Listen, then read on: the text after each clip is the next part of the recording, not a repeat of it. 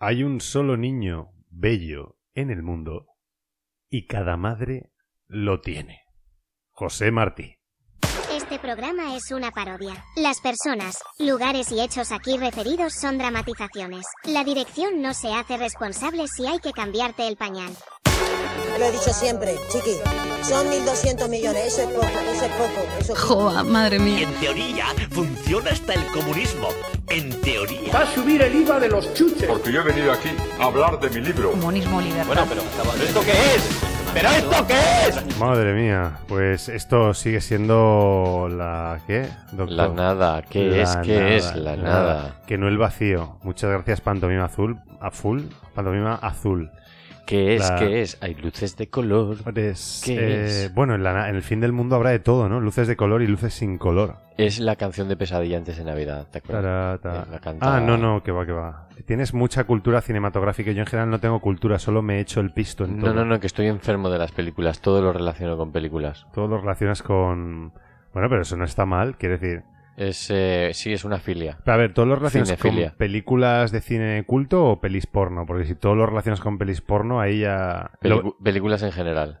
Porno también. Sí, eh, porque una vez vi una que había la, una eyaculación muy abundante en slow motion. Ah, vaya, el chorrazo.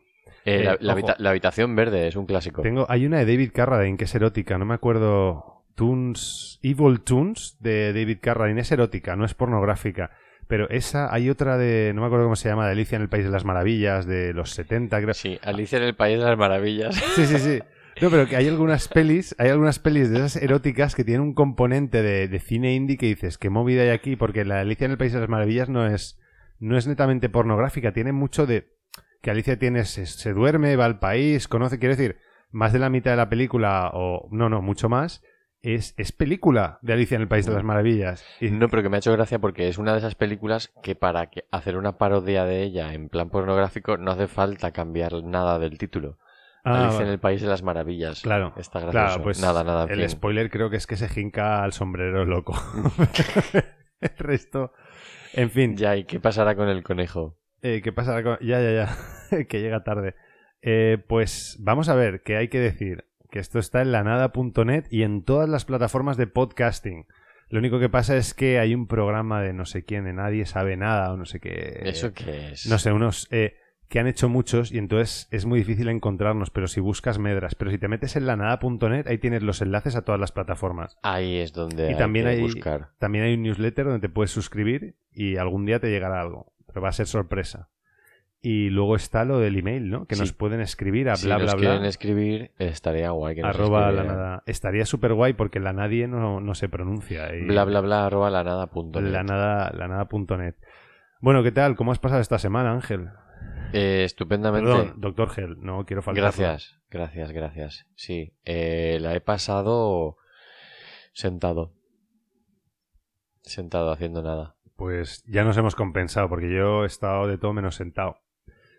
Mm. En fin. em, ya sabemos que este no es un podcast de hablar al pedo, por lo que tenemos que hacer algo para la audiencia. Estamos reduciendo el, Porque el lo de somos hablar al pedo al mínimo. Al mínimo. Claro. Ahora, enseguida vamos hecho, a pasar a cosas serias y Claro, ya está. hoy vamos a hacer un análisis eh, de la psicología de los personajes de Dost- Dostoyevsky. Ese va a ser el, el primer tema que vamos a tratar.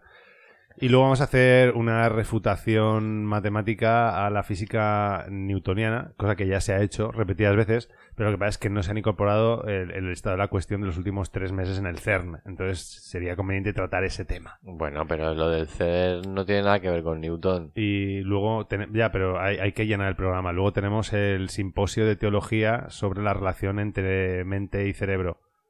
Y el tema de si la- y luego hay una ponencia extra que no es obligatoria, pero da, da medio crédito, que tiene que ver con en la relación entre consciencia y alma, ¿no? ¿Era eso el temario? ¿O vamos a hablar de cualquier mierda que yo haya anotado en un papel? Elige.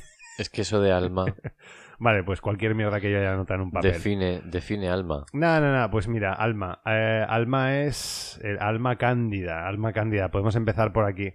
Eh, Rita Maestre, ¿te acuerdas de Rita Maestre? No. La que enseñó las tetas en una capilla. Debería acordarme entonces. Eh, depende de, depende de qué capilla y, Y qué tetas. Sí, sí. Bueno, no, que total. eh, resulta Hay unas, que. hay unas capillas de las que te acuerdas más Sí, pues que de otras. ella tenía una foto reivindicativa con un cartel que dice Juventud sin futuro. No sé si te acuerdas del 15M. Eso sí, sí, Sin eso casa, sin curro, sin pensión, sin miedo, ¿no? Eh, y manifestación el 15 de mayo a las 6 en Sol, ¿no? Bueno, pues de, de aquellos barros, estos lodos. Oh. Porque resulta que Rita Maestre ha hecho un pequeño vídeo explicando cómo fue su boda en Las Vegas, ¿sabes? Su que- boda en Las Vegas. Claro. ¿Cómo se llama el tipo este de izquierda hundida?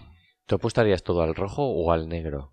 Eh, bueno, en principio creo que apostar no, no es bueno si no tienes un muestreo. Quiero decir, yo haría como los Pelayo. Lo que haría sería un muestreo de las ruletas, vería dónde está el punto de error, el número más probable, entonces haría un cálculo de varianza para ver si, apostando muchas veces a ese número, puedo tener rentabilidad y a cuánto plazo. Ya, pero yo creo que al final está trucada. Que si alguien apuesta mucha pasta al negro, sale el rojo. Sale el rojo. ¿Sí? Ya, seguro. Bueno, a ver, en Las Vegas sí, en España con toda la legislación que hay, no creo que... Eso está mirado. En fin, que, que mira, voy a poner el, el vídeo de Rita Maestre explicando su, um, su boda en Las Vegas, ¿vale? Venga. Esto solo es para rajar, quiero decir, y vamos a hablar del tema del simposio y tal, pero digo, yo creo que la audiencia no está preparada para tantas revelaciones. Algo así más vulgar creo que nos... Dale caña. No, no, hombre, nuestra audiencia es top premium high. Es nuestra. La Las audiencia es cuatro personas, nacional. No me digas. Pero la gente no está interesada en Dios. Vamos a ver, Rita, ¿qué tienes que decir? Uy, le, le da muchísima envidia, o sea que... A ver, espera, lo pongo el Hoy vamos a hablar de tu marido. Quiero hablar un poquito de, del Manu porque eh, tremenda boda. Al Manu le encanta además que hablemos de él. Sí, Uy, le, le da muchísima envidia, o sea que estupendamente. un besazo a, a Manu. Debería de haberse, de haberse venido, por favor, a, a hablar un poquito de este Me hubiera momento. encantado. Este momento en Las Vegas. Me tienes Sí. que contar esto bien, por favor. Pues em, Bueno, esto es del Huffington Post, ¿ok? ¿Vale? Ah, sí. o sea, te fuiste con unos amigos a Las Vegas. nos fuimos con unos amigos a Las Vegas y yo en un momento dado allí, pues dije, pues qué demonios, pues vamos a casarnos. Pero es que no llevábamos mucho tiempo, no te creas tú que era una relación que llevaba muchísimos años. ¿Cuánto llevabais? Menos de un año. Vamos, que no vivíamos juntos. Eh, lol. O sea, y te entró el pronto de repente Lol. lo llevabas ya pensado. Lo había pensado un poco, porque él sí me había dicho, creo, que le gustaría casarse. Y bueno, me pareció que, que podía ser divertido y así fue. Entonces llegas a Las Vegas y le pides matrimonio. delante de una wedding chapel, allí. ¿Allí? Y, pues que lo vi y dije, vengas ahora. Y mm, entonces, pues sí, pues nada, me dijo que sí, nada, nos- nos- alegría, alegría, alegría. Luego al día siguiente nos levantamos y dijimos, eh, ayer quedamos en casar, ¿no? Sí, pues venga, vamos. Y fuisteis a a pero os casó casarnos. Elvis o fue un poquito como más... Nos casó un señor que llevaba como una túnica como en... ¿Cómo se llama la película esta de Whoopi Goldberg? Eh, de gospel. Eh, Sister Act. Ay, Pues sí, así, pues vestido claro. como de Sister Act un poco. O sea, de como monja. de mm, predicador eh, norteamericano, así vestido de azul Eh, con su túnica. pasada. Y mm, estaban nuestros amigos también, claro, pero bueno, eh, nos, nos casamos vestidos allí pues como estábamos mm, de, mm, de, de normales, vamos. Y tus amigos que dijeron, en plan, Rita... Eh, Eh, nuestros amigos fliparon un poco. nuestros amigos, que además eran más amigos de Manu que míos, me miraron un poco en plan, bueno, fin. esta que acaba de llegar aquí. Vamos viendo... Rita. Maestre. Más o menos como- sí. Rita- ¿Quién es? ¿Quién Está eh, en el ayuntamiento de Madrid. Ah, Sí. ya. Ok. Ah, Lo que, sí. lo que a mí me, me Casarse en Las Vegas es guay. Pero a mí lo que me crea conflicto de esto, me acuerdo, mm, recuerdo Gallardón eh, colectivizando la industria, pero por otro lado casándose en una boda bien de niño pijo, llamando a su hija Chloe, ¿sabes? Y em, claro, y lo que me, me- Chloe. claro, eh, a mí me, me escama que, que cualquier político con la que está cayendo y diciendo representar a quienes representan se pinte como una celebrity o tenga una vida de, de postín y encima la haga pública. Me parece obsceno. ¿Tienes tú una opinión informada de esto? A ver, es que eso de representar, si lo piensas bien, es que los políticos me representan o no me representan, no, pero yo no, Pero- quiero, yo no quiero que me represente Al margen nadie. de la metafísica de la representación, el hecho de que un representante público exhiba su vida como una cuestión que yo entendería de lujo, ¿qué te parece? Supongo que está estudiado. O sea, si eso lo ha hecho así es porque le da... Le da algo, réditos, algo ¿no? le da, algo le da. Es, Eh, Esa imagen pública, no sé. Me imagino que Sí, estará estudiado. Mira, es posible que, que Podemos haya hecho el cálculo de que al final ellos ya no van a por la inmensa mayoría. Al principio eso lo han perdido. Entonces lo que tienen que refugiarse es en un electorado lo más radical posible. Entonces eh, les da igual porque esto se dirige a ese electorado que les va a admirar sí o sí, que A sencillamente... los que no votan quizá, ¿no? A no. No, a los que ya tiene fidelizados y. Bueno. Y no sé, y quiere confirmar como su. No sé cómo decirlo, su autoridad. Pero también es que me viene a la mente Garzón, quiere decir, el hecho de ir de una. de ser. de ir, ir de persona humilde y luego gastarte un pastizal en la boda y publicitarlo cuando la gente a la que dices representar es que no pueden tener una. una cuarta parte de la boda que estás teniendo tú, de la noche de bodas, de no sé qué. Quiere decir, vas de representante de la clase obrera, de, de constructor del sistema eh, cisetero patriarcal, lo que sea, pero luego te casas como cualquier eh, persona heteronormativa, incluso conservadora, ah, dentro de los ritos eh, usuales. Bueno, en este caso es una boda en Las Vegas, pero quiero decir que es un cliché. Ya te has tenido que ir a Estados Unidos que cuesta una leña, ¿sabes? Bueno, todos te pueden decir, todos tenemos nuestras contradicciones, ¿no? Te pueden, te pueden decir. Creo que era Rita Maestre la que decía que había que cabalgar contradicciones, pero creo que eso es una excusa. Creo que un político, no tanto nosotros que, que no somos, pero alguien que, es, que se erige como representante público tiene que ser ejemplar. No puede decir, no, no, yo tengo mis contradicciones. Bueno, ya, pero es que si usted está trincando, se tiene que ir. O si usted está en contra de la prostitución y se está yendo de putas, y se llama Tito Berni, se tiene que ir. No sé. A ver, sí, y cualquier, yo bueno, cualquier persona, el tema de las contradicciones, pero es que la contradicción y la hipocresía ahí cuando se cruza esa línea. ¿La hay, acaso? Pero sí, bueno, pero la imagen pública mm, no me parece que, que quede afectada por, por este tipo de cosas. Estamos muy acostumbrados a ver, a, ver esto y no, no parece que haya consecuencias. No sé, es que yo me yo estoy, acuerdo- estoy- estoy muy quemado, lo siento, siempre estoy así con lo ¿Te, mismo. te acuerdas de, de Wikileaks? Que se iba a caer el mundo vaya. y realmente la demostración fue que liberar todo eso pues no, no implicó mucho. De hecho, lo, lo- lo de Snowden, vigilancia permanente, o sea, lo que dice en su libro de cómo Estados Unidos arquitectura todo un sistema para espiar a sus ciudadanos, Sí. eso fue una revelación inmensa. ¿y el, el Assange sigue Eh, en la embajada aquella? Yo ya no sé, no, creo que no, pero yo ya no sé dónde, o sea, Assange ya no sé si es un doble, si Wikileaks lo han tomado, no, no tengo una opinión formada, pero ¿En qué embajada estaba? lleva tiempo que no huele bien ese tema. Bueno, yo hace un montón que en no sé la, nada. la embajada de Ecuador en Londres. El Ecuador, estaba, exacto, sí, el sí. Lo que pasa es que le daba por tuitear. Que eso dice una persona que no he nombrado, que es Jaron Lanier.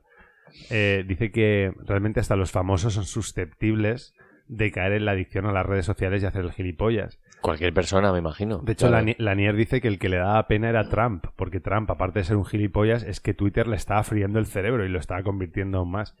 Pero bueno, que, em, que no sé, tiene, ¿sabes algo más del sol? Donald Trump. Esa persona que hizo ahí su propia peluca con su propio pelo sin quitárselo. Era ahí, tenía Me encanta una la movida rara. Su propia peluca con su propio pelo. Sin quitárselo, sin recortarlo, sin... Lo Lo, que- tenía encima todo. Sí, se hizo la cortinilla. ¿no? Pero Ya, pero era como una cortinilla doble. Hacía como, Sí, como un, sí, sí, un sí. twist raro. Tiene un styler o lo que sea. En fin, que, que me voy o nos vamos. Eh, entonces, dónde? Lo de Rita Maestre lo dejamos, ¿no? Es una que iba de progre, se ha casado como una pija, Enseñó las tetas. enseñó las tetas en una capilla y... mm, ¿Algo más? Rita Maestre. mm, bueno, yo no tengo mucho más que añadir. Joder, qué, qué vacío empezó este episodio. Pues pero ahora luego, ahora luego vendrá el, el número de mentalismo. Espérate. ¿Recuerdas lo de lo de los libros? Eh, sí, ahora, vale, vamos a hacerlo. eh. Ah, no, no, no, es por si... Sí, sí, sí, sí, para sí. que no se nos olvide. Vamos a dejarlo ahí de spoiler porque la gente dirá, ¿qué de los libros? ¿Qué es O sea, eso? ¿Qué libros? qué maravilla ha preparado esta pareja de genios que nos dicen ahora después de caminar erráticamente. Y nosotros le decimos a la nadie que esto es peripatético. Lo irán descubriendo. Y... Ay, ay, ay. Pero es que me da Quizá no deberíamos hacerlo. Quizás Se- sea se hace demasiado el camino grande. al andar. Quizá hay cosas que el ser humano no deba de... ¿Tú, tú estás seguro, lo de los libros? Estoy Deberíamos- segurísimo, estoy segurísimo. Vamos a hacerlo cuando acaben cinco minutos. No, es Yo poco, no, es poco. no sé si las cuatro personas que nos escuchan están, están preparadas, ¿eh? Cinco minutos es poco, Guillem. Bueno, bueno, ya, suficiente hype. En fin, que vamos al siguiente. Mira, resulta que Ángeles Rodríguez Pam ha dicho que fijaos cómo sería si en unos meses, en vez de existir un Ministerio de Igualdad, existiese un Ministerio de la Familia. Voy a poner el corte y lo comentamos, ¿vale? Venga. Es, eh, como no tengo una mesa de sonido, esto cuesta un poco más, pero vamos allá. La primera propuesta que hacemos en el programa, y no es, no es una propuesta naif, es que tiene que haber consejerías de feminismos y concejalías de feminismos o de igualdad. ¿Por qué es tan importante esto? Fijaos que las primeras decisiones que toman Ayuso o Almeida es cargarse las concejalías de igualdad, las consejerías de igualdad y subsumirlas en las que tienen que ver con temas como la familia. ¿no? Eh, fijaos cómo sería si en unos meses, en vez de existir un Ministerio de Igualdad, existiera un Ministerio de Familia que se ocupara exactamente de los mismos temas, pero desde luego con la intención ideológica absolutamente contraria. No solamente es importante por las decisiones que se toman, sino también por el poder estar en los lugares en los que se toman las decisiones. Y uno de los aspectos más importantes para las políticas de igualdad son los presupuestos. Eh, sin tener un porcentaje... En fin, da igual, ya está. Eh, a mí, bueno, yo creo que ya he dejado claro que Pam me- me parece una persona soberbia. Al final no me he enterado si las de las consejerías de familia van a sustituir a las de igualdad o qué. Claro, esa es la movida. eh, que yo creo que aquí se está dando por sentado que la, sociedad se puede ingeniar de un lado o de otro. Y quien esté en el poder va a estar intentando ingeniar la sociedad desde las instituciones públicas. Pero creo que eso ya en sí mismo es una perversión. Quiero decir, eh, hay un Ministerio del Interior. El Ministerio del Interior no debería, en función de, mm, del signo político, cargar contra el contrario. Es el Ministerio del Interior. Es neutral. Entonces, tiene que haber un ministerio encargado de las relaciones humanas, pongámoslo así. Eh, debería de poder contemplar todas, no ser un ministerio que promueva las familias en una legislatura y, y la igualdad en otra. También te digo que me parece un falso dilema, no entiendo por qué no puede haber familias e igualdad. O que as- asumimos axiomáticamente que el hecho de que la derecha está, esté en el gobierno va a hacer que haya un ministerio de la familia que al mismo tiempo me estoy liando. Sigue tú. No, no, no, no. eh, yo te, yo te, te estaba escuchando para que desarrollaras. Mm, A mí se me ocurre también hablar de familia. Eh, la familia. Hay, que ser muy pretencioso para tener eh, un concepto de familia que valga para todo el mundo. Sí, sí, sí.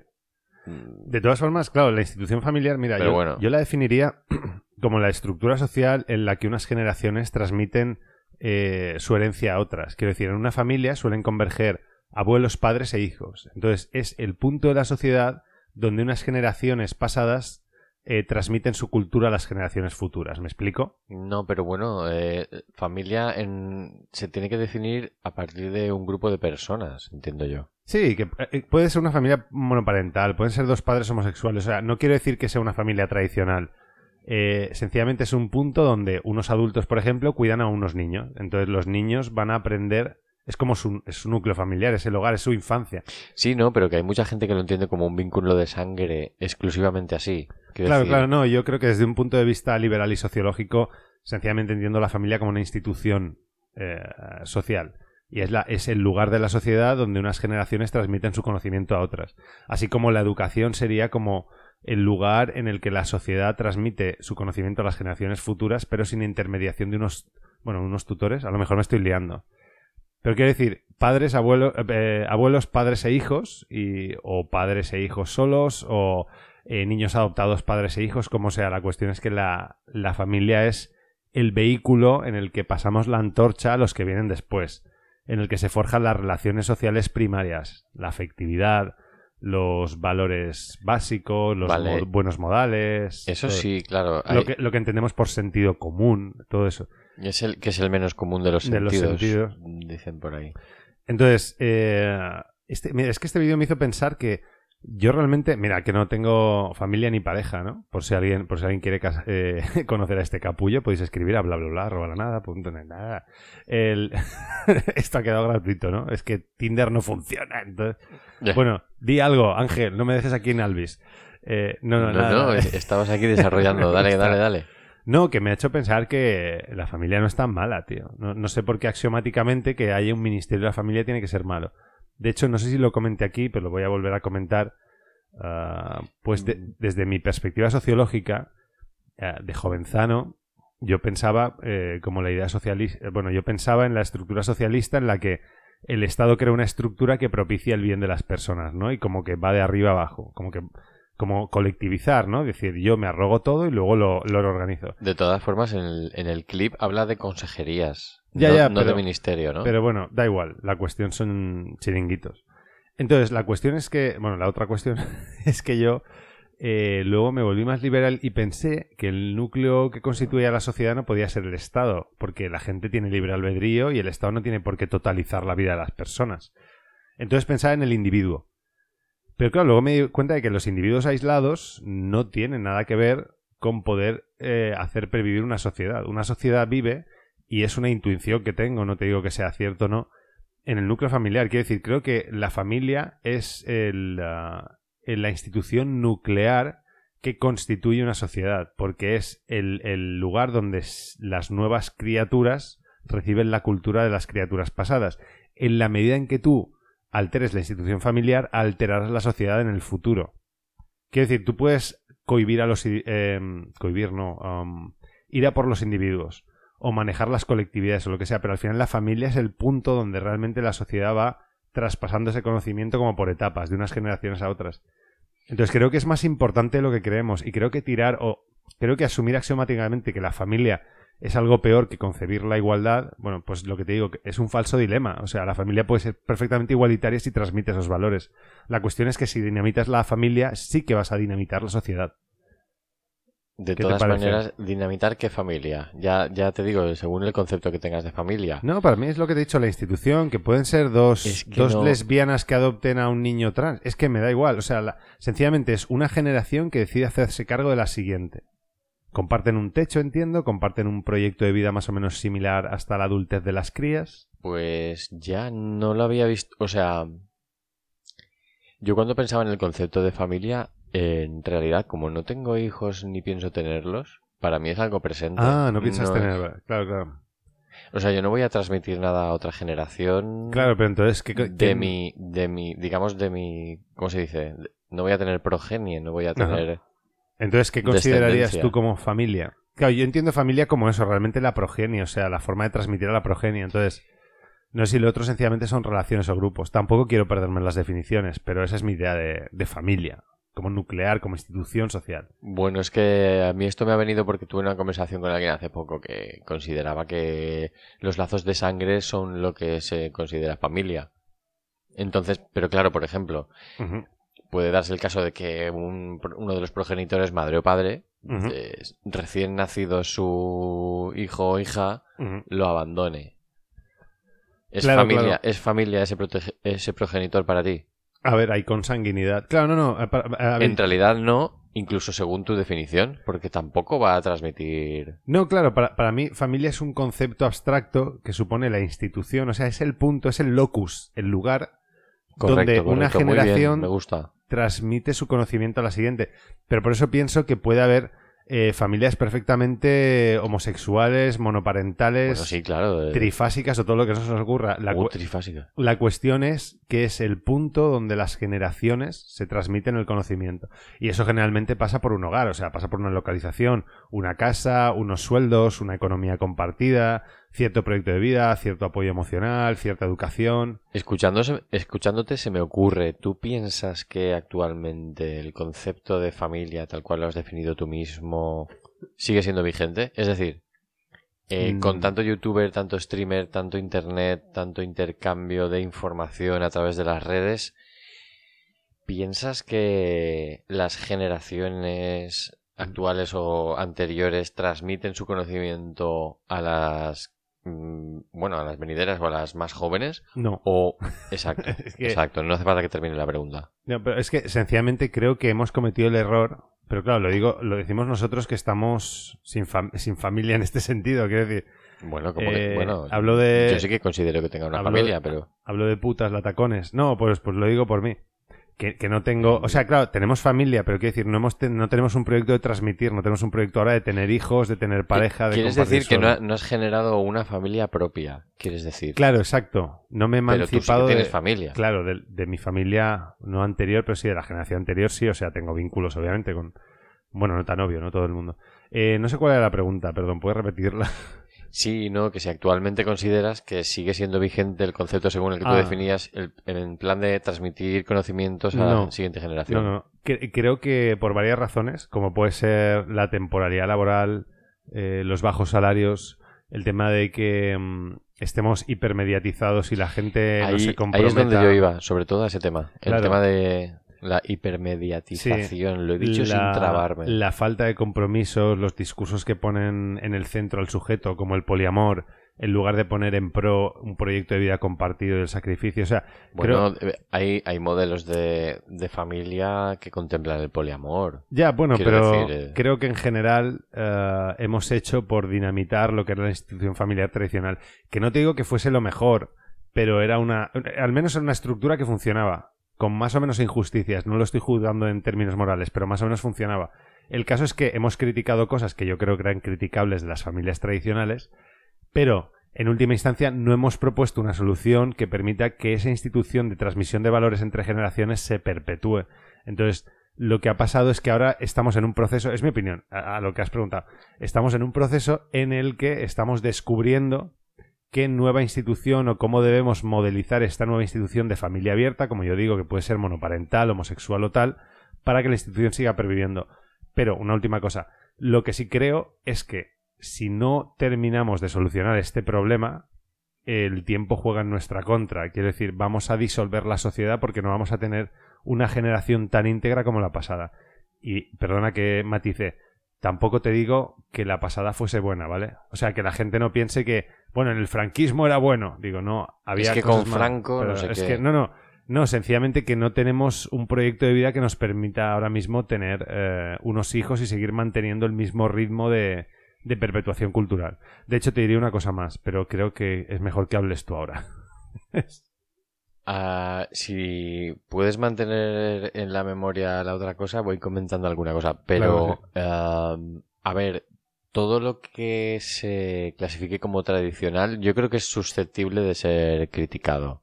Yo creo que es susceptible de... Hombre, sí, la tradición, sí, sí, sí. sí. No, no, no pasa nada, eh, pero eh, no, habrá cosas que sí, cosas que no. Las tradiciones en las culturas son muy importantes. En este caso, en la familia, mm, no me parece que... eh, ¿Qué consideras como una familia tradicional? ¿Y por qué es eh, mejor o peor?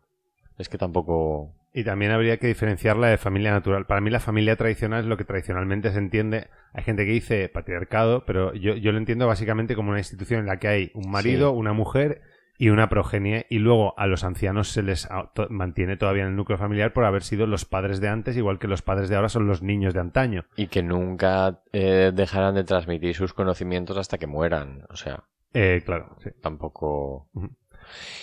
Lo que te quiero decir es que no importa mucho cómo sea la familia, en mi opinión. Tal cual lo has definido tú me gusta por el tema de transmitir valores, conocimientos a las gene- generaciones venideras y eso puede darse en cualquier caso. De todas formas, es, es un poco es un poco líquido todo esto también, ¿no? En bueno. terminología de Bauman, porque yo siempre me he preguntado eh, cuándo empieza y cuándo termina una generación, porque a veces se habla de generaciones, se intenta generalizar, valga la redundancia. En, dentro de una familia está claro, padres, hijos, tal. Pero cuando se habla de la generación de tal, la generación de cual, es un continuo en realidad. Y sobre todo ahora, con la hipermediatización, ahora sí que me he trabado, es lo que yo me planteo, justo hablándolo ahora, el tema de la transmisión de conocimientos entre personas directamente se, se ha perdido un poco. Yo A ver, y es que- Ese internet sí. es ahí, todo el mundo aprende cosas o Y lo de O- que la colectividad o enseñara a los aprende. niños y tal, no, yo creo que un, un- un menor necesita eh, tutores claros, no puede, ser, no, no puede ser pensar que la sociedad lo va a educar, eh, o la tribu incluso, no, yo no creo, no bueno, depende de qué- en qué contexto estemos Creo que hablando. Era, mm, eh, ¿cómo se llama el sociólogo este? mm, Comunicación y poder. Ha sido ministro. Eh, comunicación y poder, sí, el, el catalán este, Sí, de gafitas. Sí, va, lo dejamos ahí, la audiencia. Manuel, ¿No es Manuel Castells? Manuel Castells, sí, mira que me he papeado yo. Manuel Castells. Buah, pues droga dura. Eh, sí, no, creo que era él que decía lo de los factores de socialización primarios son la familia, eh, la educación eh, que reciban, o sea, el sistema educativo, la sociedad y el grupo de iguales. Entonces yo creo que la familia tiene un papel preponderante en ese rol. Y lo que te iba a decir antes, perdón, em, que en esta perpetuación de la sociedad creo que si la disolvemos, necesariamente va a haber otras culturas que sí se perpetúen. Entonces la transmisión de valores a las generaciones futuras no será la de la cultura Pero espera, la premisa, Sí. la premisa no la entiendo. Eso de que si la disolvemos. Pues eh, vamos a ver, imagínate que la gente de España, por ponerte un ejemplo, no tiene hijos. ¿De acuerdo? pero bueno, Hemos es- dejado de tener hijos, es, pero- un, es un hecho. pero eso no es así. O sea, quiero decir, no sé. La natalidad en España Disculpa. ha caído, eso es así. Es... Bueno, pero sigue No. habiendo. Sí, pero cuantitativamente es distinto. Ahora no tienen hijos más españoles que inmigrantes. Es un hecho. No, no te Vale. digo- no, espera, eh, perdón, perdón. Eh, Igual puede entrar dentro de lo que se llama mestizaje. Sí, no tiene por qué. Pero, quiero decir, no, no lo estoy jugando en términos morales. Cultural, quiero decir. Sencillamente te digo, por ejemplo, imagínate que viene aquí eh, una familia musulmana y tiene hijos. Entonces ellos van a transmitir a, a sus hijos seguramente los valores pues que hayan interiorizado en, la, en su cultura arábiga o musulmana, sin juzgarlos. Ahora mismo no estoy diciendo que le No, ya, ya, ya, ya. Lo O- entiendo, lo entiendo, lo viene- entiendo. viene mucha gente de Hispanoamérica, que son muy bienvenidos, obviamente, y, y ellos van a tener hijos y los van a educar pues con sus códigos que han aprendido. Sí. Que, ojo, se adaptan muy bien. No, no vamos a echar mierda en ese sentido porque no tiene ni pies ni cabeza. Pero la cuestión es que la generación futura será más parecida a esos grupos que sí se están reproduciendo, que sí que están teniendo progenie, frente a los grupos locales que dejan de tener progenie. No estoy diciendo que sea malo, o sea, a mí me da absolutamente igual. Yo lo que veo es que vamos a llegar a una etapa más homogénea. Yo lo, En bueno, todo el mundo globalmente. Yo lo que veo es que los, los grupos sociales, el, el el- el concepto de culturas políticas es muy, muy discutido, pero digamos que las distintas culturas políticas de una generación a otra van a sufrir un vuelco. O sea, si antes eran mayoritariamente niños y niñas y niñas españoles criados en entornos católicos, conservadores, lo que sea, si baja la natalidad, bueno, conservadores o, o de corte eh, socialista a lo español, La natalidad es de. Esas estadísticas de qué son? De las, los Espera, deja- nacionalizados. déjame acabar porque se me va a ir de Perdón. la cabeza. El- espera, las siguientes generaciones a lo mejor tienen un ambiente más teocrático fundamentado en el Islam o tienen eh, una tendencia más al cristianismo de corte protestante frente al cristianismo católico que había tradicionalmente en España. Quiero decir, lo que pasa es que cuando cambias los grupos que están teniendo descendencia, lo que haces es que las generaciones futuras van a tener una configuración de culturas políticas distinta a la pretérita. ¿Me estoy explicando? Sí. ¿O me pasa de cerveza? Sí. No, no, no, no. ¿Y- Entonces, ¿Y, nada. cuál es la conclusión? Nada, eso es una observación. Quiere decir, bueno, diría que la conclusión podría ser que ahora mismo en este país estamos ante el reto de qué va a pasar al futuro. No digo que sea ni bueno ni malo, o sea, que, que no lo sabemos. La cuestión es, la cuestión que creo que tengo segura es que eh, la representatividad en el futuro de distintas opiniones políticas va a ser análoga al, a, al- a la población que se esté reproduciendo, no a la población que no se reproduzca.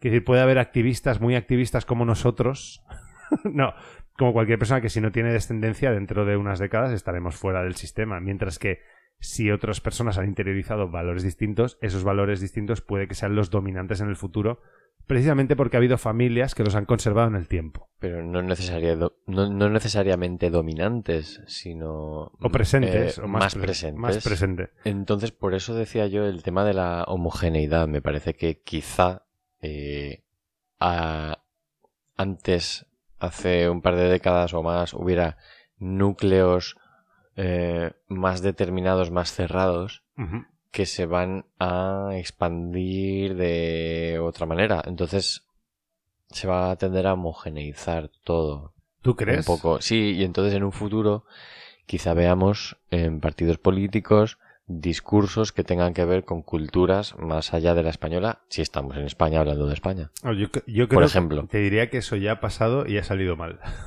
Eso, no, no, escucha, eso yo creo que eh, se puede ver muy claro en Estados Unidos. Sí. En Estados Unidos los discursos políticos tienen en cuenta... eh, Ah, vale, la integración Sí. de... A ver, en, en- en comunicación política hay un concepto que es el marketing de minorías. Lo que pasa es Claro, que... pero las, claro, muy bien, pero al final las minorías acaban siendo muchas minorías diferentes Sí. y acaban configurando una cantidad importante de la Sí, población. la, la cuestión es que bajo el paraguas de un solo partido, el problema del marketing de minorías es que las minorías tienen contradicciones en sí mismas. Entonces, hay un momento en que ese marketing de minorías te va a servir para rascar votos y hacer peña, porque si ciertas minorías se unen para votarte a ti, al final vas a tener representatividad. Pero por otra parte, cuando se tiene que desarrollar el, propio discurso, el problema es que esas minorías empiezan a contradecirse, entonces lo hace más disfuncional a largo plazo. Te pongo un ejemplo, ¿vale? Un ejemplo que creo que es bastante lícito. Eh, también es verdad que yo, eh, aunque respete a la gente musulmana, eh, hay muchas cosas del Islam que no comparto, ¿vale? La cuestión es que, es mi opinión personal, pero creo que el Islam no tiene en valor la figura de la mujer en términos de igualdad. Cada uno que opine. Pero, ¿qué pasa? Que cuando un partido como Podemos, por ejemplo, dice representar a inmigrantes de corte musulmán y luego dice representar a feministas, en principio parece que hay un paraguas de justicia social que los representa a todos, pero cuando se empiezan a concretar las políticas empieza a aparecer contradicciones entre las opiniones que unos tienen de la figura de la mujer en sociedad y que otras tienen, por ejemplo. Dicho así parece contradictorio, claro, sí. Eh, en fin, eh, Es lo que- votadme. Tiene... Eh, Ahora pues- sería un buen momento para poner una canción o algo así. eh, ¿Por qué? Porque me queda Inalvis. Eh, No, porque ha sido muy intenso. No, porque... Porque... quiero- Ah, bueno, sí, porque estamos bebiendo cerveza, ¿no? Eh, No, porque quiero ir a por otra. Ah, pues mira, vea por otra y yo voy presentando y tú lo oyes de lejos. Levántate, levántate ya y, y yo voy haciendo tiempo. ¿Ves? Ángel se quita los cascos, se levanta. eh, sus... Bueno, Ángel no, el- perdón, el doctor Gel que tiene unos pectorales hercúleos y eh, su... Bueno, ahora estoy viendo el culo. Su culo fue forjado en el mismísimo Olimpo. Y... em, eh, venga, tráeme otra. Pero es curioso cómo este, este programa se puede poner intensito y tremendamente vulgar eh, en cero coma. Me gusta porque es tan esquizo como yo. Bueno, pues que tengo otra de Roición, ¿vale? bueno, caña. otra de Roición, no sé cómo interpretarlo. Em, ¿Te acuerdas de que Pablo Iglesias, no sé si te suena, un tal Pablo Iglesias, que llevaba coleta? Pablo que- Catedrales lo sí, llamaba yo. Pablo Catedrales, que, que llegó a vicepresidente segundo del gobierno y luego dijo que iba a tirar a Ayuso, lo fin, Luego se, cor- se cortó la coleta. se la quería cortar antes, pero lo que pasa es que no le dejaban sus asesores de imagen, según tengo entendido. No tiene, no tiene más. Bueno, pues lo que pasa es que Pablo Iglesias ahora la gente conoces Canal Red. No. En Twitter es Canal Red barra baja TV. Vale. Pues, a ver, eh, este hombre tiene una contradicción. No entiende que tienes que controlar eh, el poder político y los medios a la vez. Entonces se metió, lo- fue mediático, luego se metió en el poder político, no podía hacer, luego se ha ido y ahora está en el poder mediático intentando hacer política. Total, que es un, un brasas y un pedante cansino que no, no acaba de morir. Es como el malo que ya quieres que salga de la serie porque está jodiendo todo. El Pablo Iglesias. Yo fui a ver un meeting, tío, ¿te lo puedes Sí, creer? Madre Pablo mía. Iglesias. Bueno, cuando- yo vi a Rejón y... Una nota, ¿has visto el vídeo de Rejón encocadísimo? No. Supuestamente, supuestamente, quiero decir, se le mueve la, la mandíbula muy sospechosamente, pero Ah, pero eso puede ser esto, por esto también tiene que ver sustancias diferentes. con, con el Rita Maestre Way of Life, que creo que de ella también había por ahí. Creo, ¿eh? Supuestamente, todo hipotéticamente. Pero cada uno puede buscar y quizá encontrarlo. Bueno, pues el caso es que Pablo Iglesias, después de, de dejar la vicepresidencia porque no tienes poder suficiente, después de hundirse Bueno, en Madrid... no, llegó bastante alto, ¿eh? No está mal. Sí, sí, y luego escondió el rabo y se piró. Que es, bueno, escondió el rabo. Hay ahí hipótesis sobre lo que ha pasado so- con cierta tarjeta de memoria, con Dina Busselham y, y bla, bla, bla. Pero el caso es que después de dejar la política se ha metido y ha montado Canal Red, ¿no? Porque según él quiere destruir el, ah, el monopolio mediático. Que dices, bueno, el diario.es podría llevar el mismo discurso. Básicamente está pidiendo perras, ¿no? está pidiendo perras para romper, bueno, el monopolio. Es que siendo vicepresidente dice, mira, yo no quiero participar del monopolio mediático, mejor me quito y monto un canal para que la gente me dé perras.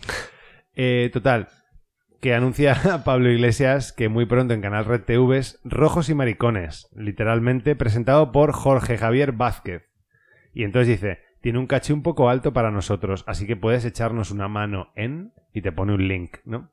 Vaya tela. A un programa presentado por Javier López. No, por Jorge Javier Eso, Vázquez. eso, eso. Bueno, bueno, bueno. ¿Qué nombre he dicho? Javier López. Eh, hay muchos Javier López. ¿eh? Mm. Quiero decir, has nombrado algo. Si lo anotas en el Death Note, te ¿Por qué, me a lo, alguien, por qué seguro. me lo he inventado? Hostia, Death Note. Ya me gustaría tener una libreta de esas.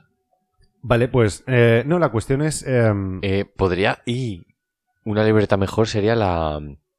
eh, Polvo Note. yo tengo que ir cogiendo cabos y volvi- devolviéndose al redil. Es Anotas. ano- o, sea, o sea, tú escribes el nombre de eh, quien te quieres chingar. Ah, bueno. Y de repente ya esa persona ya tiene la idea de que ya habéis follado, ¿no? Ya... No, no, no. Eh, te llega a ti y. Te, y- te quiere, te desea. y volvemos al redil. Ahí hay... Perdón, me he desviado. tipo con linternas Perdón. señalando... Eh, no, la cuestión es que a mí me sorprendió que de repente Eh, bueno, ya- es que la figura de Pablo Iglesias, ya una persona que llega a vicepresidente y se lo deja por, cansa bueno, por cansancio, no, porque aquí no tengo demasiado poder, y luego se mete a hacer un canal como si quisiese hacer una especie de lo presidente y dando unas lecciones morales pedantes en la serie y no sé qué. Y ahora ha contratado, ahora que Telecinco creo que va a cerrar Sálvame, ha contratado a Jorge Javier Vázquez para hacer un programa que entiendo que tendrá que ver, o al menos connotará los programas del corazón. O connotará la imagen que, que se tiene de Jorge Javier Vázquez, que es quien es y hace lo que hace. Que, ojo, parece un tío, yo lo que he visto parece eh, muy resuelto, al margen del corazón, pero De todas Joder, formas, de, de perdón, de vicepresidente a contratar a una persona que trabaja en, en, eh, en programas del corazón que tiene un caché alto para pedir perras. No, pero pi- piénsalo, no es la primera vez que se hace contratar a alguien que tiene cierta imagen que eh, capta cierto nicho de espectadores Ajá. y utilizas eso para lanzarles un mensaje diferente, o sea, los quieres captar para tu movida. No es la primera vez que se hace y me fastidia no tener algún ejemplo parecido, pero me suena, me suena. Es una maniobra, man- una maniobra de marketing. No sé. Mm, sí, no, yo- a ver, yo estoy cansado de que bajo este tufillo de revolución al final se nos está vendiendo cualquier cosa que, que acaba siendo consumista, capitalista, posmoderna, clásica. O sea, no, no están inventando nada. Empezando porque dices que vas a romper un monopolio y... Eso lo ha o dicho un él. duopolio, lo que sea así, y, y al final... Exacto, estaba pensando lo mismo. Duopolio, ¿cómo, cómo se llamaría? ¿Cómo se llamaría? Que una Sí. cosa es el volumen de audiencia, pero otra cosa es tu, tu posibilidad de participar. Tú sigues, perdón, tú sigues siendo capaz de, de abrirte un blog. Quiero decir, eh, nadie te está poniendo una pistola en la cabeza ni te está persiguiendo. Y joder, que es Pablo Iglesias, que tiene 3 trillones de seguidores en, en Twitter. Quiero decir, no es que lo que tú digas no arrastre gente. Tiene De todas formas, millones el, el tema de buscar su propio nicho, su propia audiencia, ya lo hacía con La Tuerca y luego ese otro programa que tenía... ¿Cómo, yo- cómo se llamaba? Yo es que está... Que era de Is, sí. Is- Ispa TV, ¿cómo se llama? Hispano TV. Ujú. Que tenía también, era otro de, de tertulias, cuando antes de, antes de Podemos. Eh, no lo sé. Yo es que creo que, ¿sabes qué? Que está enfermo de escucharse porque le gusta demasiado su voz. Quiero decir que es muy pedante, tío. A mí me, me da por culo el... Perdón, te tengo que rajar. No, no, sí. Y, y se está haciendo un homenaje a sí mismo constantemente. No creo, o mi idea de revolución no pasaba por contratar a gente del tomate una vez has dejado la vicepresidencia. Es que no sé si te acuerdas de. No sé si de Madrid al cielo, pero el cielo no se toma por consenso, se toma por asalto. A mí lo que me dolió es haber llegado a vicepresidente, haber hecho el canelo, haberte comido una mierda y ahora que deberías estar humillado y callado en tu puta casa por habernos hecho perder el tiempo durante casi 10 años a los que confiamos en ti en el principio. Buah, Ahora 10 to- años. Claro, ahora más o menos, ¿no? Sí, sí, 2011. sí, sí, no, sí, 12 sí. años va. Más, Bueno, es verdad. Podemos es de 2014, pero el 15M es de 2011. Exacto. Eh, todavía tienes la arrogancia de crearte un canal privado y pensar que te tenemos que dar dinero para que hagas algún tipo de revolución. Y mi opinión es, el que siga cayendo en esa trampa es que merece que lo estafen, tío. Quiero decir, ver, has tenido pero- todo. No, no es que, no es que hoy hayas tenido un partido político, es que has llegado a vicepresidente del gobierno. Te vas con el rabo entre las piernas y ahora empiezas a decirnos que, que para hacer la revolución necesitas pelas y que has contratado a Jorge Javier Vázquez, tío. Bueno, sin, sin que... Va a parecer que lo defiendo, pero mm, me da un poco igual. De todas formas, piensa, eh, una cosa están los políticos que se retiran, cobran pensión vitalicia y a la vez pueden ser contratados por Telefónica con contratos millonarios, las famosas puertas Ajá. giratorias, y tienen sí, sí, sus contratos millonarios y tal, y pasan de la política y siguen cobrando, bueno, más de lo que cobraban antes. Sí. Por ejemplo, Zaplana, por ejemplo. Buah, Zaplana. Por ejemplo. Vaya, vaya pieza. pero hay más. Y bueno, eh, el hombre este pues sigue como comprometido con su movida, que te puede interesar o no. Y la verdad es que a mí, pues casi que no. que suda esa polla. Pero bueno, pues ahí está el hombre haciendo sus movidas, me imagino. Pues mira, Sí. Mira, eh, bueno, he, aceptado las cookies de Canal Red. Ahora me tienen en su fingerprinting. Eh, lo que- fingerprinting. Fingerprinting son técnicas para, para buscar a gente por las huellas de- que deja en el servidor, con JavaScript y tal. Bueno, el caso es que Canal Red se presenta como un espacio combativo, como Canal Red es totalmente imprescindible para defender derechos y libertades. Esto Buah. es, esto es carne de psicólogo, el pensamiento que hay detrás de soy totalmente imprescindible. A ver, pero esto es... sí, arrogante, eh, arrogante. Clickbait, Sí. no sé. Y dice, nos van a querer parar, pero contigo mantendremos la independencia de un medio que va a romper el bloque de poder mediático. Únete a Canal Red, forma parte del movimiento que lo va a cambiar todo. Y digo, tío, desde 2011 ya con el cambio, ha sido vicepresidente, es que no tiene ninguna credibilidad esto. No, pero es que, a Ya. ver, es que este es el, el discurso del siempre de lo mismo, del cambio de... Lo que dijiste, sí, sí, sí. Y de todas las canciones. Y, y esto me recuerda mucho a, a- a la música, a la- las músicas estas de punk o rock así popular, tipo Obrin Pass, eh, Visca la Revolución, Resistiremos, que es, que es un poco ahí como que captan la atención, pero en realidad es un discurso un poco vacío porque valen para cualquier época y no, yo qué sé, y ahí están haciendo conciertos. Sí. No sé. Mm, También, Disculpas o sea, a quien no, no. se sienta. Esto, esto es eh, curioso porque cuando eres universitario no te das cuenta, pero creo que cuando creces te das cuenta de que a los universitarios... Uy, se me está poniendo voz de Pablo Iglesias.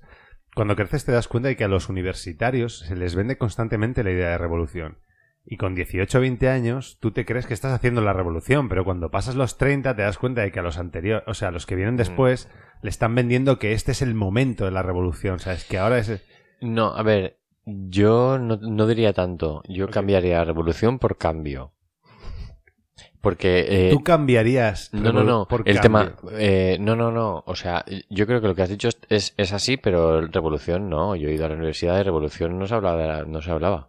Se hablaba de cambio, en, plan de, de las cosas políticas, de tal. Y de hecho, una cosa que suelo recordar cuando se habla de estas cosas es que desde que se inventó la democracia en España eh, después de Franco, se abrió la democracia y tal, yo creo que en todas las elecciones algún partido o quizá más de uno ha tenido la palabra cambio en su eslogan o Sí, en su panfleto o todo. Todo siempre es cambio. Creo que ya lo comentamos. Sí, sí, sí, per- eh, eh, sí, perdón si me repito. No, no, no, bien, bien. Entonces, y la revolución, pues como decía Emma Goldman, si no se puede bailar, no es mi revolución. Ajá. Ostras, si no se puede Bailar. lo que sea, no es mi revolución. A ver qué completa. La nadie podría escribirnos, la audiencia, bla, bla, bla, arroba la nada y decirnos, si no es mi... Bueno, hay O que sea, ver si en, qué, en qué contexto dijo Emma Goldman esta frase, pero bueno. él, él bailaba sobre tumbas de judíos en la Alemania nazi, ¿no? Y dice, si no se puede... No, no, quiere decir que se puede, se puede dar el girito a esa cosa para que sea cualquier barbaridad. Si No, me acordara exactamente, es que no me acuerdo bien de toda la anécdota, si no la contaría. Bueno, no, que yo lo... per- Perdono. Es un hombre que ya ha fallecido, ¿no? En, en. Vale, que- Mm. Emma Goldman, he dicho. Ah, Emma Goldman. No, que, que- vale, pues que a lo mejor no, no era sobre tumbas. Bueno, igual. Voy a pasar porque. Bailaré sobre tu ¿Te tumba. das cuenta de que cuando te callas yo emprendo una huida hacia adelante para cubrir el horror vacui? Y yo mientras bebo cerveza. Sí, sí. Pero esto es un trauma que tengo de la carrera porque un profesor mío me decía que en radio el silencio es eh, no se puede permitir. Y otro profesor de lengua, me- no voy a decir los profesores, pero me decía que el silencio es violencia. Cuando tú te callas y no le transmites a alguien, ¿no? Entonces... Hostia, el silencio es violencia, desarrolla Claro. eso. Eso me, me interesa. Claro, porque tú dejas de comunicar, o sea, no, no das feedback. A lo mejor si alguien te pregunta y tú no contestas, estás imponiendo una autoridad. El otro te está haciendo una reclamación y tú estás diciendo, no. O sea, ya no es que no te voy a contestar, es que esa información te la niego. Esa indiferencia. Hostia. La- el valor, sí, el prestigio de la indiferencia. A ver, pero ahora esto es como si fuera radio, es lo primero que has dicho, eso tienes mucha razón. El silencio en, Ujú. en radio o en podcast es inadmisible, no, no, no, no tiene sentido. Un buen. Pues, eh. Sí, de hecho suele pasar cuando se va la luz en la radio que, que se queda en silencio. Em, pero no, sí, sí que es verdad que, que hay una tendencia a rellenar los huecos y muchas veces dices gilipolleces. Pero bueno, me acuerdo de un ejercicio de clase que hacíamos que era, eh, era sencillamente ir uno por uno pasando y tenías que estar un minuto hablando por hablar, ¿sabes? Porque Bueno, pero esto ya es meta radio. Me he ido, pero, No, pero ahora, está muy- ahora está- otra- Está muy guay y un minuto no es tanto, pero bueno. no, pero claro, en la radio realmente tú tienes que sincopar, por ejemplo, sincopar, digo, ¿no? Tú tienes que coordinar, por ejemplo, Sí. has hecho el informativo y se te ha quedado corto y te quedan 30 segundos. Esos 30 segundos tienes que saber cubrirlos, aunque sea estirando lo que la audiencia necesita oír. Porque lo que la... ¿Sabes? Bueno, Pero- yo, si fuera yo, siempre tendría algo preparado por si acaso. No, no, En claro, plan, ahí, si es- acaso ahí está el talento. preparado. Que creo, eh, no estoy hablando de mí, pero en general creo que el locutor tiene que ser capaz de cubrir inalvis. ¿Sabes? Cuando no hay nadie, cuando te lanzas al vacío. el- no, este programa se llama La Nada, ¿no? Cuando te yendo- lanzas a la nada, quieres decir. Claro. Eh, como decía Ray Bradbury, tienes que ser capaz de eh, saltar y. eh, decía, salta y construye tus alas mientras caes, ¿no? Uh, Entonces, qué bueno. la movida de la radio y de los es que siempre que has de cerrar eh, escaletas, tiempos, tal, a veces a veces falta tiempo y quitas cosas, pero a veces sobra y no puedes decir, bueno, ya teníamos todo, ahora dentro dentro de dos minutos va el próximo programa. Tienes que seguir siendo capaz de rellenar. Ostras, yo hice una vez un programa semanal de, de música y siempre nos sobraban cosas. Nos preparábamos mucho más de lo que, de lo que podíamos decir en una hora. Pues para lo que estamos Entonces- estirando esta movida, aquí est- están sobrando cosas. De hecho, vamos a pasar a la siguiente de, de Roición, ¿vale? Porque me has pasado una cosa y eh, quizá esto ya es de, alguna, de hace algunas semanas, pero vamos a comentarlo por, por seguir tirando contra... Es que si, si no mareásemos con tema de identidad de género, este no sería un programa de cuñados de mierda.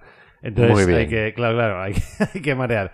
Que me decía, bueno, lo pone en ABC Recreo. Que digo que entiendo que ABC tenga una sección de recreo, pero no entiendo que esto sea recreo. Decía ABC, o dice ABC, que un joven es expulsado de clase por llevar una camiseta en la que ponía solo hay dos géneros.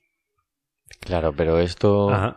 A mí me genera, yo creo que ya lo habré dicho, pero es que eh, género es una cosa que se guarda en el almacén de las fábricas o es una cosa, es algo que tienen las palabras. Mm. los, los humanos, como el resto de animales, tenemos sexo. Y, buah, me parece que sueno súper carga. eh, si, si nos escuchara mucha gente me lloverían muchas críticas, pero no lo, no lo acabo de entender de otra manera. Eh, de hecho, hablando de género, es que me acuerdo porque yo la palabra gender en inglés Sí. la, la aprendí por la vía regia, porque lo confundía con genre. Ah. Gender, genre. O sea, una cosa, genre, genre, no sé si se pronuncia genre. Jenner, ya no sé, cómo, Genre. no sé cómo se pronuncia. Genre y gender.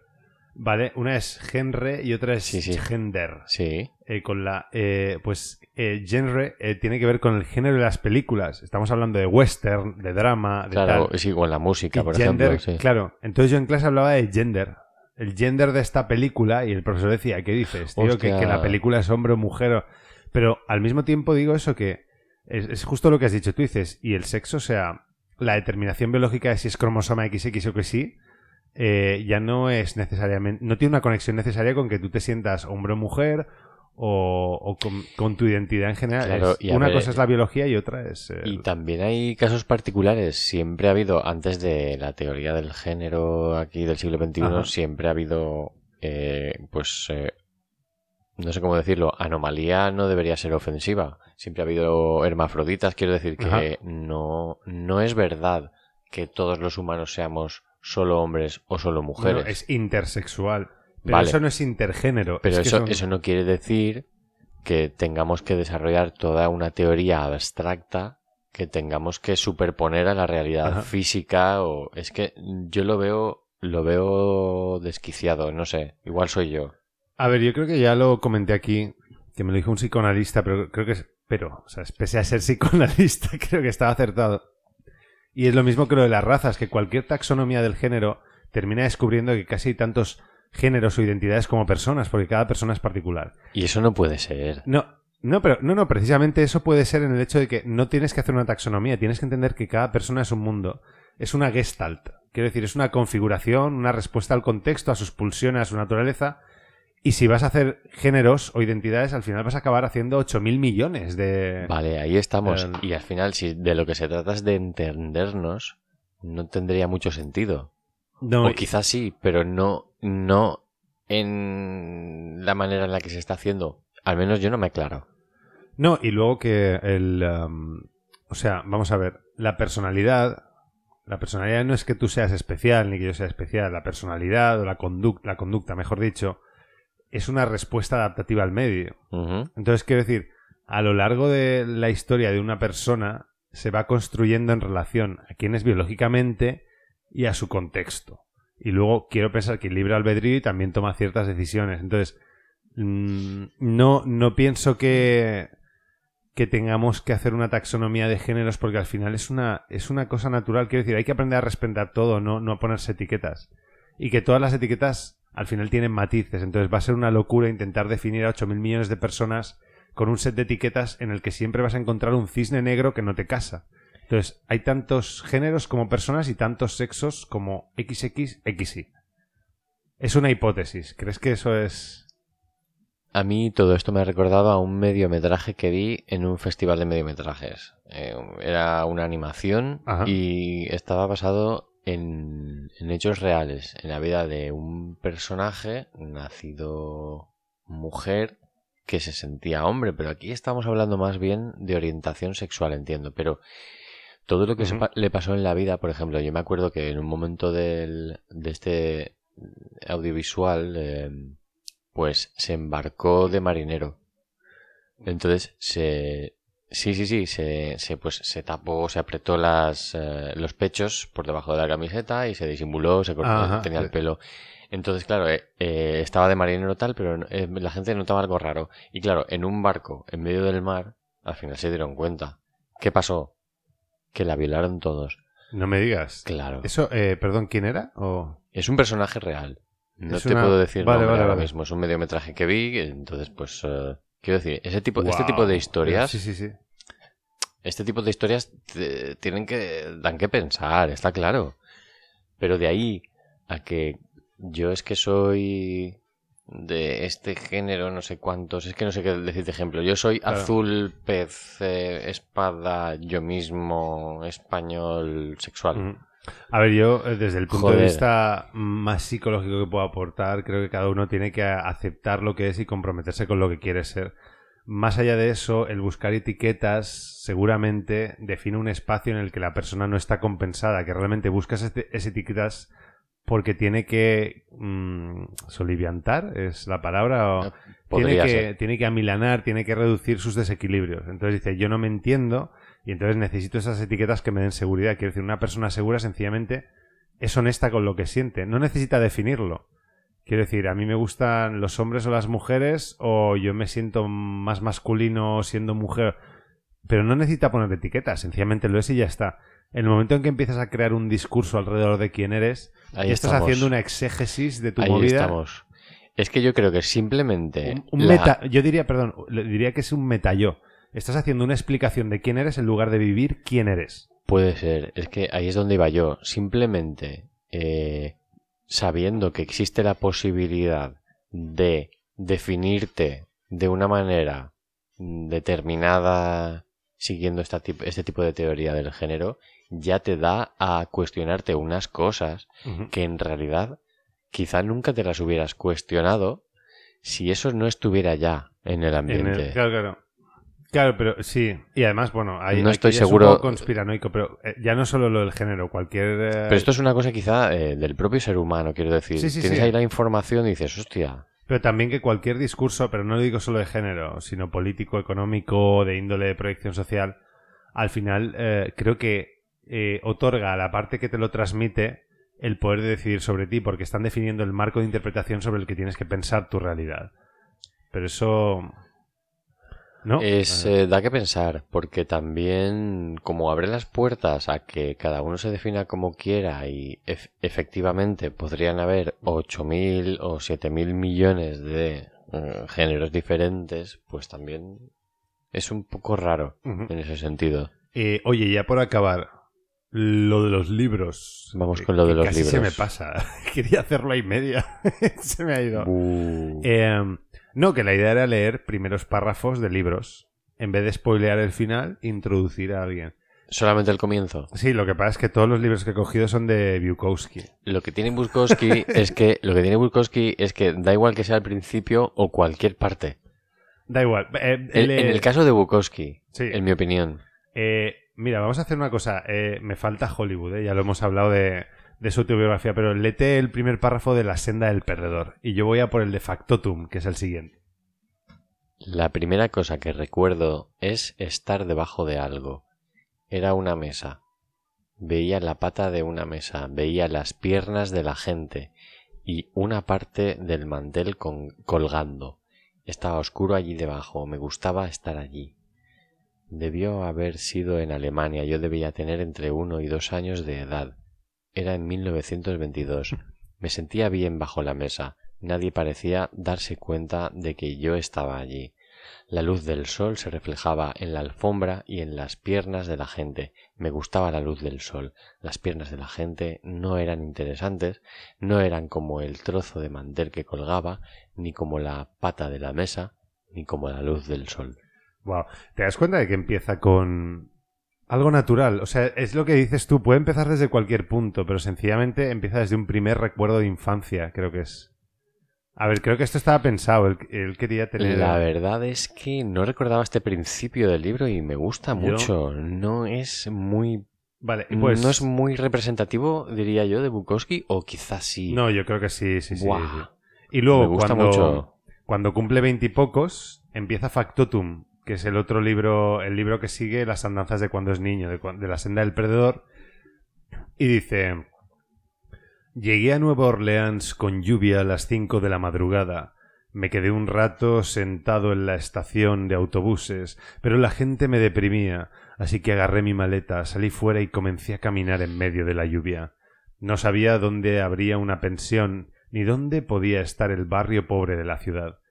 Es que es una introducción, ya ves que lo han tirado de casa, ¿no? En la época de Bukowski. Es muy bueno, es y, muy bueno. Y empieza en la mierda, sin saber dónde va, dónde va a ir.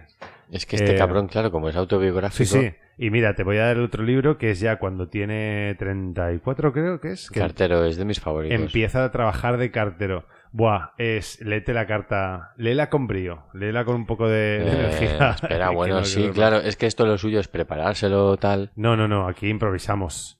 A ver, pero esto empieza genial. El primer fra- eh, párrafo... Joder. El pra- pra- el, primer párrafo... Prápafo. Se dice prápafo. El, Raplaflo. el primer párrafo es una frase. Empezó por una equivocación. Ah, genial. ¿Y ya está? Genial. Ese es el primer párrafo. Ajá. El segundo es más largo, no, no quiero leerlo. No, no, bien, bien, bien. No, no, está bien, está bien, está bien, ya está. Lo podemos dejar ahí. Es que la audiencia no tiene por qué saber que. Empezó por una equivocación. Genial. Es. es... Bueno, espera.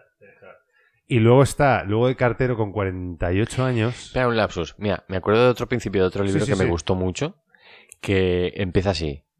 No nevaba. En realidad sí nevaba, pero era nieve de mentira. Así, Madre empe- mía. así empieza un Vaya. libro. Sí, no, es que me dijiste que lo de los principios del libro, sí, digo, joder, me parece una A idea a muy me poética. mola, a mí me mola mucho. Eh, y de hecho, cuando, cuando estudias narrativa y tal, muchas veces lo apuntan de el primer párrafo es más importante de lo que piensas porque establece las bases de. De de lo hecho, que va- yo pienso que la probabilidad de que un lector se lea un libro entero depende de la potencia y lo que le cale eh, las primeras frases de- del libro. Estoy de acuerdo. Mira, de hecho, exacto. Eh, Bukowski deja de trabajar, creo que sobre los 48 en la oficina de correo, y luego creo que le empiezan a editar. O ya le habían editado antes. Y luego le pasa lo de mujeres. Mm, Buah, es el- eh, para mí, de lo que he leído, es. Yo le diría, pasa, le su pasa. mejor libro. Ya, ya, es que no. Tampoco quiero hacer spoiler porque es una muy buena novela. Cuando después de una vida de mierda se ve, se ve triunfando y no entiende por qué. A le- mí me gustan Bueno, todas, pero a mí la senda del perdedor, la verdad es que Sí. Ah, sí, me sí, caló. sí, sí. Pero Pues mira, leo de, leo de mujeres. Tenía 50 años y no me había acostado con una mujer desde hacía cuatro. No tenía amigas. Las miraba cuando me cruzaba con ellas en la calle o donde quiera que las viese, pero las miraba sin ningún anhelo y con una sensación de inutilidad. Me masturbaba regularmente, pero la idea de tener una relación con una mujer, incluso en términos no sexuales, estaba más allá de mi imaginación. Tenía una hija de seis años de edad nacida fuera de matrimonio. Vivía con su madre y yo pagaba una pensión de manutención. Había estado casado años antes, a los treinta y cinco años. El matrimonio duró dos años y medio. Mi mujer se divorció de mí.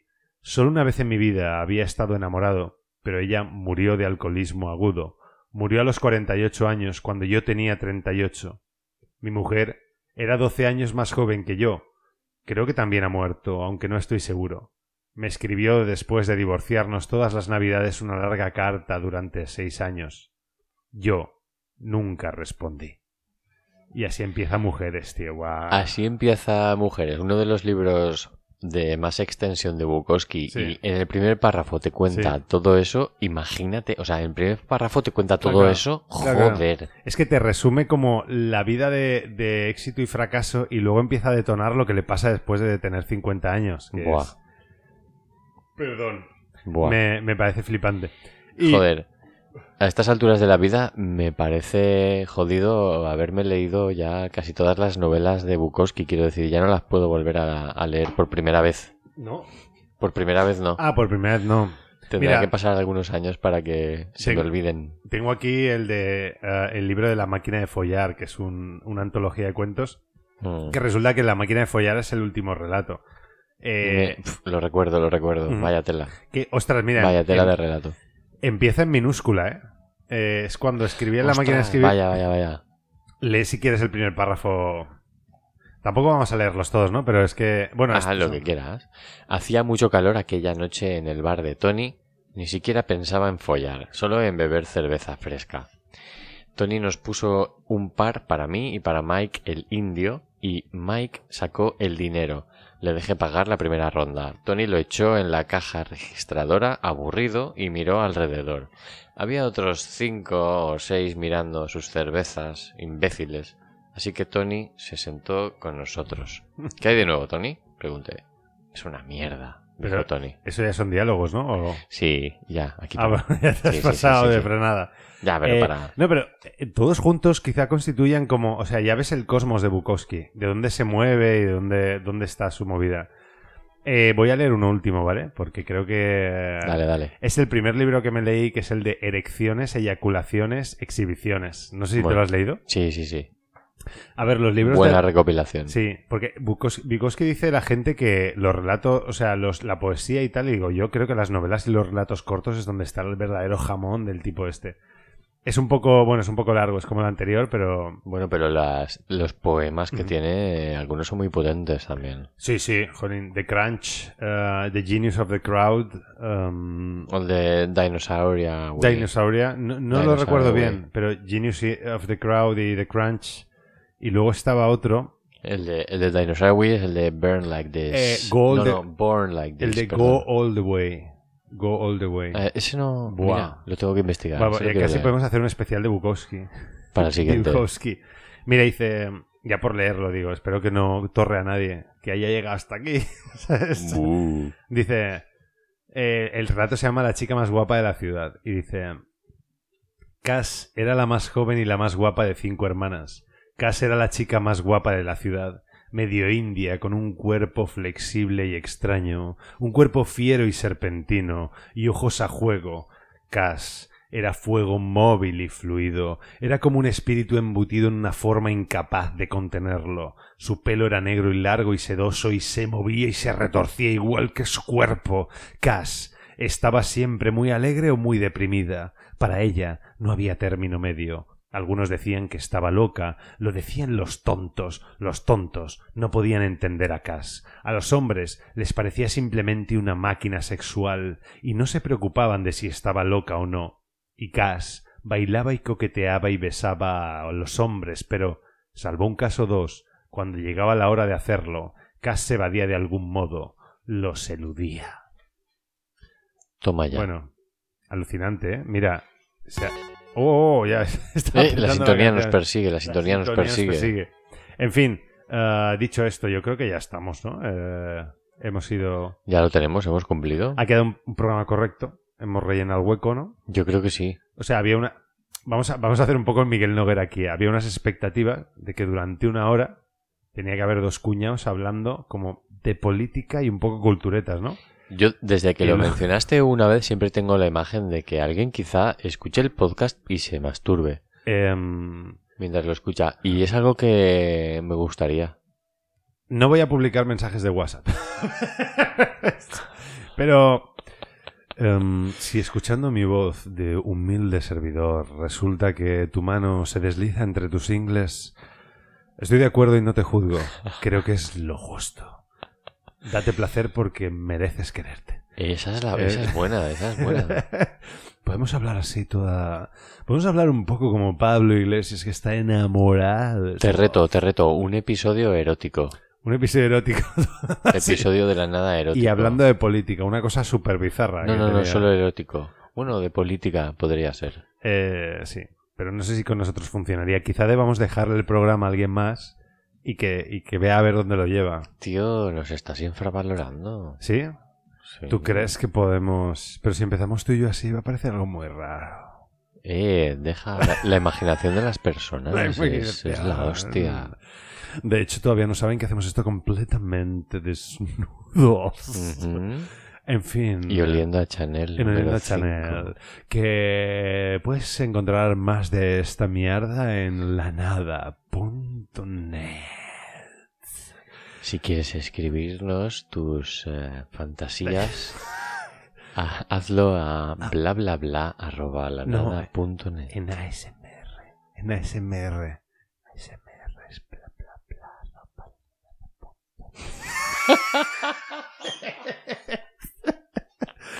Nada, eh, mira, que te suscribas al newsletter si no lo has hecho, que has llegado hasta aquí, no entiendo por qué, y vamos a mandar a tomar por culo esto antes de que tengamos una erección, que nos haga cuestionarnos el sentido de la vida y los valores morales que siempre están ahí de por sí. Sentido Papá, de la vida, Monty Python para otro programa. Bueno, y esto era de siniestro total. Bueno, hasta luego. Dios.